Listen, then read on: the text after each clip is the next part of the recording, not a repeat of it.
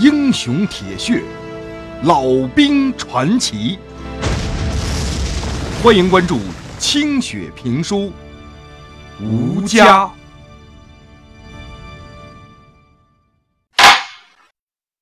上回书说到，在这场战役之前，老旦从来没跟共军打过照面。打完日本鬼子的时候。老旦就觉着这苦日子应该到头了，全国上下一片欢腾啊！他已经开始在打探回家的路线，询问板子村的情况了。可是没过几天，部队又受命朝东部进发，说是去接受日军的投降。老旦心里边就直打晃。什么意思啊？不接受投降也这么着急？犯得着半夜急行军往回赶吗？这路上啊，听团长说，共产党也有部队，一直藏在鬼子的占领区里头。如今呢，也在撒开两腿和国军抢地盘儿所以必须先占住窝，才能够回家。老旦就更弄不明白了。共军不是土八路游击队吗？他们抢城市干啥呀？日本鬼子不是向国民政府投降的吗？他们操个什么心呢？国家不还是原来的国家吗？怎么有人能抢呢？三十七军的一些河北弟兄从东北回来，说国军几十万人愣是没抢过人家共军，东北三省如今都已经姓了共了。共军在他们眼里头，打起仗来比他们小鬼子还要玩命。让东北国军不可思议的是，鬼子前脚刚走，苏联的红毛子还没走干净呢，共军也不知道打哪儿一下子冒出来那么些个军队来，破衣漏搜，蓬头垢面，几杆破枪，几门山炮，就敢拉开架势，漫山遍野的扑向国军占领的东北城市。国军几个集团军都被包了饺子了，要不是从营口跑得快，几十万人呢，说不定就被共军给包圆了。把老旦给听得心惊肉跳的，这么厉害的对手啊！这鬼子刚走，这又接上一个，这苦日子哪还有个头啊？当他听说。共军不像小鬼子那样杀俘虏，还给好吃好喝的。你要是不想打仗了，就给你盘缠，让你回家。他心里边有点怪，这这什么兵啊？打仗比鬼子凶，那做派咋跟鬼子俩样呢？好多三十七军的弟兄早就没求个家了。不少人就投奔了共军去了。他还听说呀，共军每占领一块地盘，就会发动老百姓张罗着闹土改分田地。老旦听了就没弄明白，就问：“那是不是跟长官说的一样，所有的田地家产都充公，老婆都混着睡呀？”河北来的弟兄说：“你混个球啊！人共军让你自由恋爱。”你想多要一个，毙了你！你们家有个邱家产，人共军还把财主家的地给你种呢。哎，老旦心里边寻思着这些事儿，就觉着像做梦似的。这情形以前也没见过呀，一时还琢磨不明白，共军闹土改到底是干啥球呢？这共军的炮弹就飞过来了，昨个冲上来的共军呢，有几个被撂倒的，有人在用家乡话喊娘，里边会不会有同村的人呢？当官的都说共军匪性不改，抗日的时候他们不出头，等鬼子被蒋委员长以空间换时间的伟大战略击败了，这会儿他们冒出来了，趁机抢占国军的胜利果实。鬼子奉命向国民政府投降，八路就上来打，惹得不少地方的鬼子干脆不投降了。传闻呐，共军抢了粮草、武器啥的都平分，老婆不够用啊，就供在一块儿睡，要不共军吗？这跟河北弟兄们说的，好像又不是一回事儿啊。眼巴前儿，这给吓得躲在自己怀里边直撒尿的这小兵，就说了，自己的哥哥就在共军那边，干的就是炮兵，是从家里边直接参军过去的。这娃子也说纳闷儿，明明讲好他腿脚不方便的哥哥在家里边照顾爹娘过日子，咋就也去当了兵了呢？可别老哥打过来的一颗炮弹，正好砸在兄弟头上。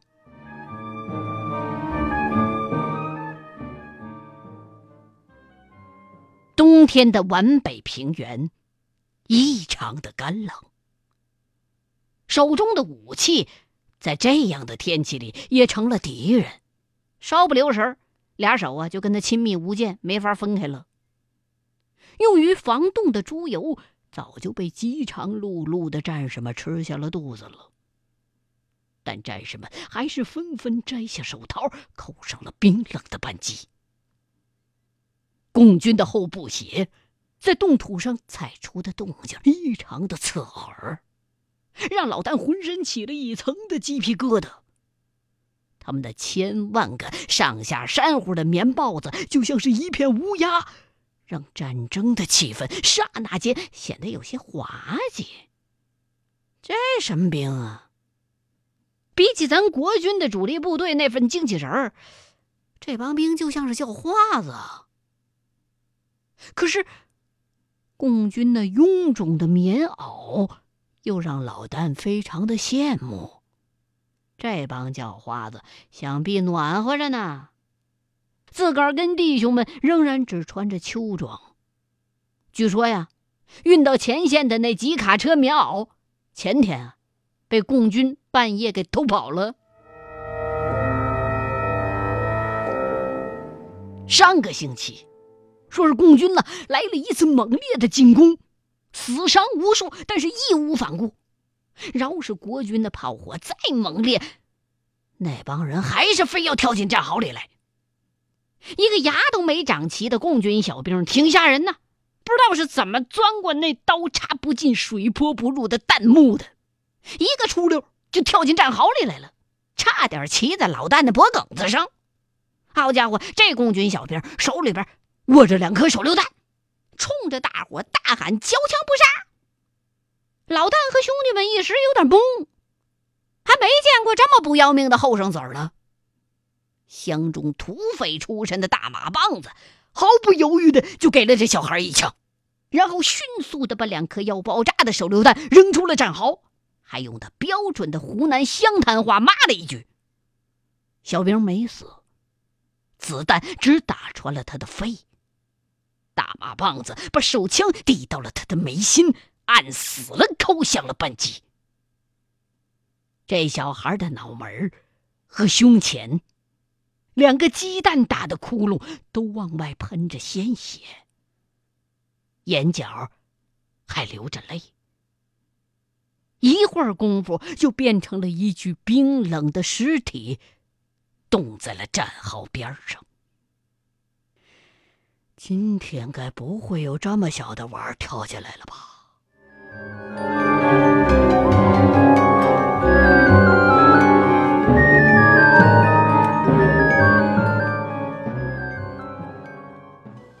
这个时候，共军的冲锋号在老旦听来，更像是村里人成亲时憋怪吹出的喜悦。区别只是听鳖怪吹的时候，大伙儿都笑逐颜开，而老旦这时候只感到死亡的逼近。共军震天的呼喝声，漫山遍野、排山倒海般席卷而来。老旦毫不意外的看到，有的弟兄跳出了战壕，不是冲向敌人，而是以最快的速度。向后跑，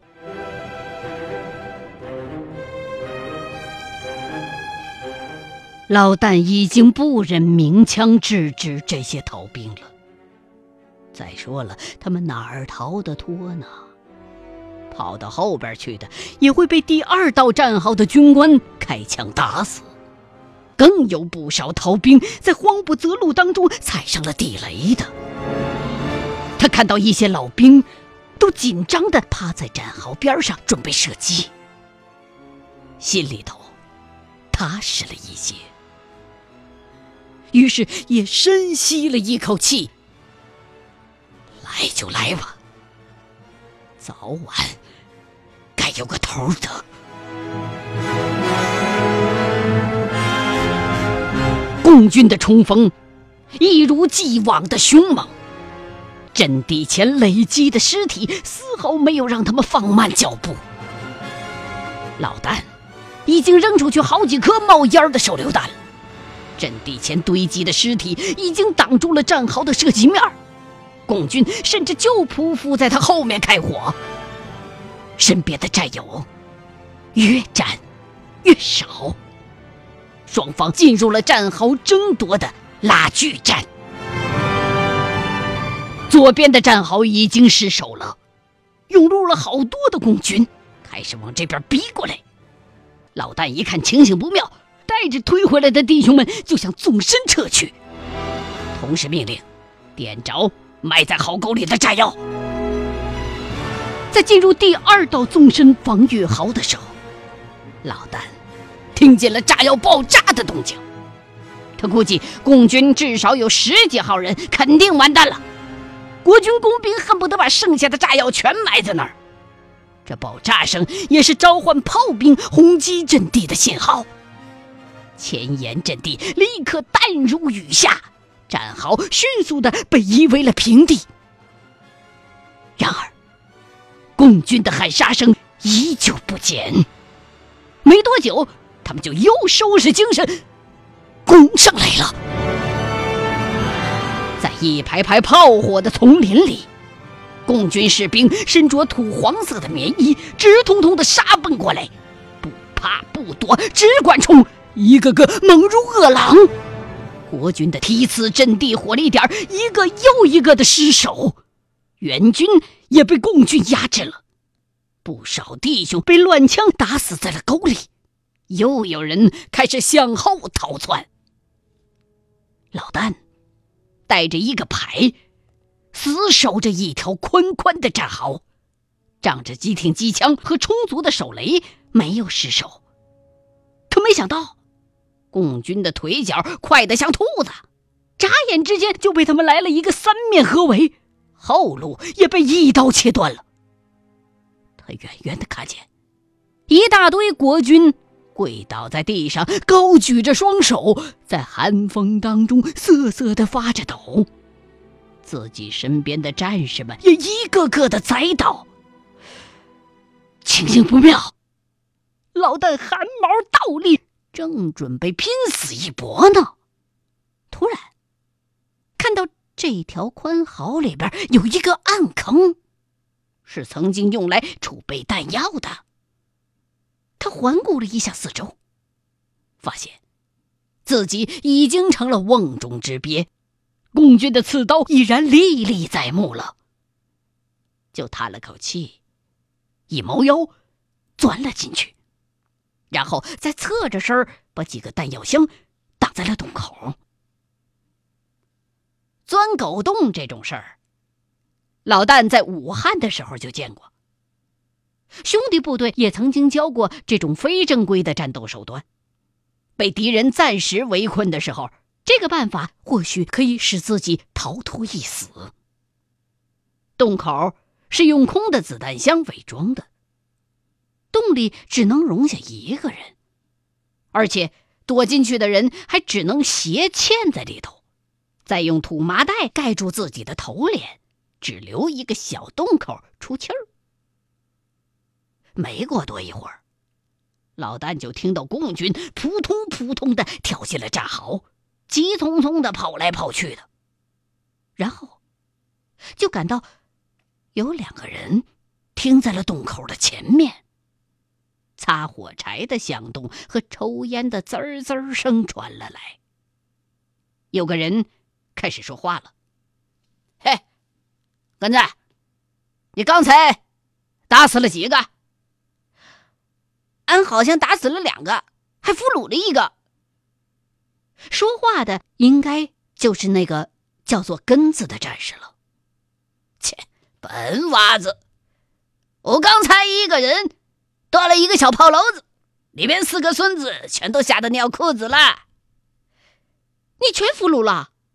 真想突突了狗日的算了，可是怕处分，一人打了一巴掌，就交给后面喽。那你还不如俺呢，俺好赖打死两个喽。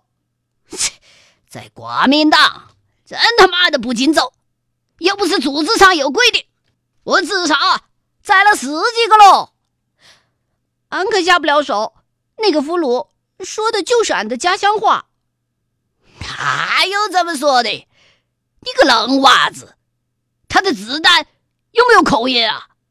冷娃子，哪天你手软被对方放到，看你还认不认口音？近在咫尺，老丹大气儿都不敢出。紧张的听着这一大一小的谈话，地里湿冷的潮气，把单薄的老丹冻得牙齿打颤，肚胀如鼓。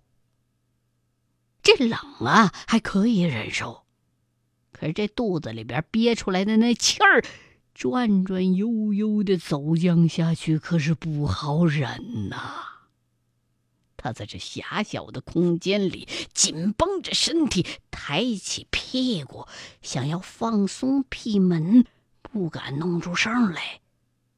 这份罪，着实让出生入死多年的老丹领教了一番。听上去，外头说话的那两个人离自己也就几步远，其中一个应该就坐在洞口边上。真不小心的话，这放上一屁，他不听见也闻着了。那四川兵还不把自己活活闷死在这洞里边啊？估计自己的队伍暂时打不回来了，大伙肯定都以为自己壮烈了。不如啊，就等着共军再次发动冲锋，然后利用共军后续部队接管阵地的空档逃跑，要么。就是找机会干掉一个落单的小兵，换上共军的衣服溜之大吉。老丹慢慢的打定了主意，极度的疲乏感袭向他已经麻木的头脑，他只能死掐着中指的关节，防备自己睡过去。看来呀，共军不会发现自个儿的。谁会注意在这样一个普通的战壕里一个普通的拐角呢？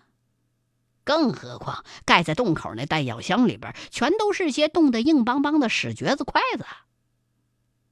老旦哆哆嗦嗦的掏出小酒壶来，轻轻的拧开盖子，喝了两口，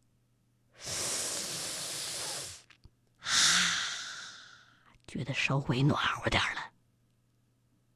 可这片刻的舒适，立刻就唤醒了他疲惫的瞌睡虫，眼皮子一耷拉，就睁不开了。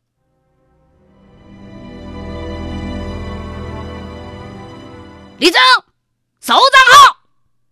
一声嘶哑的喊叫把老旦惊醒了。受伤了没有啊？这显然是长官的声音。一点也没有。小鬼，叫个啥名字啊？吴根子，很好记的名字嘛。今年多大了？报告首长，俺今年十七。哪里的人呐？你是？俺是河南信阳的。信阳人？你们那里产好茶叶呀？是，俺家原来就是种茶叶的。嗯。谁让你参加的解放军呢？俺自己愿意。为个啥呀？解放全中国。是个好娃子。你们班长是谁呀？报告首长，五班班长李小健就是我喽。哟，川军哦，报告首长，没错，我家在绵阳。交给你一个任务，首长，请指示。保护好这个五根子，不准他牺牲，要让他在新中国过上好日子。是，坚决完成任务。谢谢首长。首长，你叫个啥嘞？你连我都不知道。你去问你的连长同志吧，我先走喽。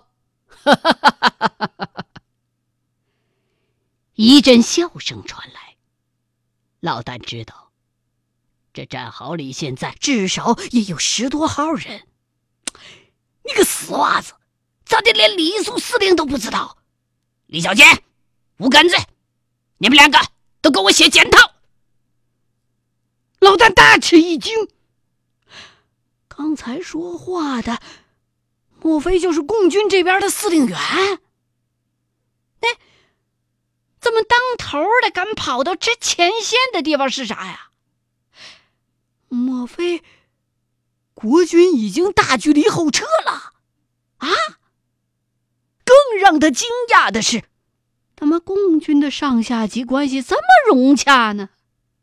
国军长官整天戴着白手套跟墨镜，趾高气扬的；弟兄们整天趴在冰冷的战壕里边，却只能穿着单衣，这差别简直一个天上一个地下啊！听老乡说，共军部队当官的跟当兵的吃喝都一样，说这是纪律。是当年红军半死不活爬雪山的时候养下的规矩也难怪呀，为啥子共军的头头们都待在陕西农村，吃喝拉撒睡都跟当兵的别无二致，不像委员长住在总统府里。哎，真不知道这共军那些官是咋求当的，也随炕上，那多没气派呀！共军当兵的不知道有没有大洋呢？刚才听那个五根子的意思，也没人逼他参军，自个儿非要来打仗，个啥呢？不知不觉的，老旦觉得身上越来越麻，如同千万只毛毛虫在噬咬着自己的骨头。两只脚冻得针扎一样的疼，肚子里的凉气儿和放不出去的屁游走在肠子里头，顶得特别的难受。这漆黑的洞，就像是一口棺材，从弹药箱的缝隙里只能透进一丝丝的亮光。他蜷缩成一团，用尽全部的毅力。坚持着，盼望黑夜早一点降临。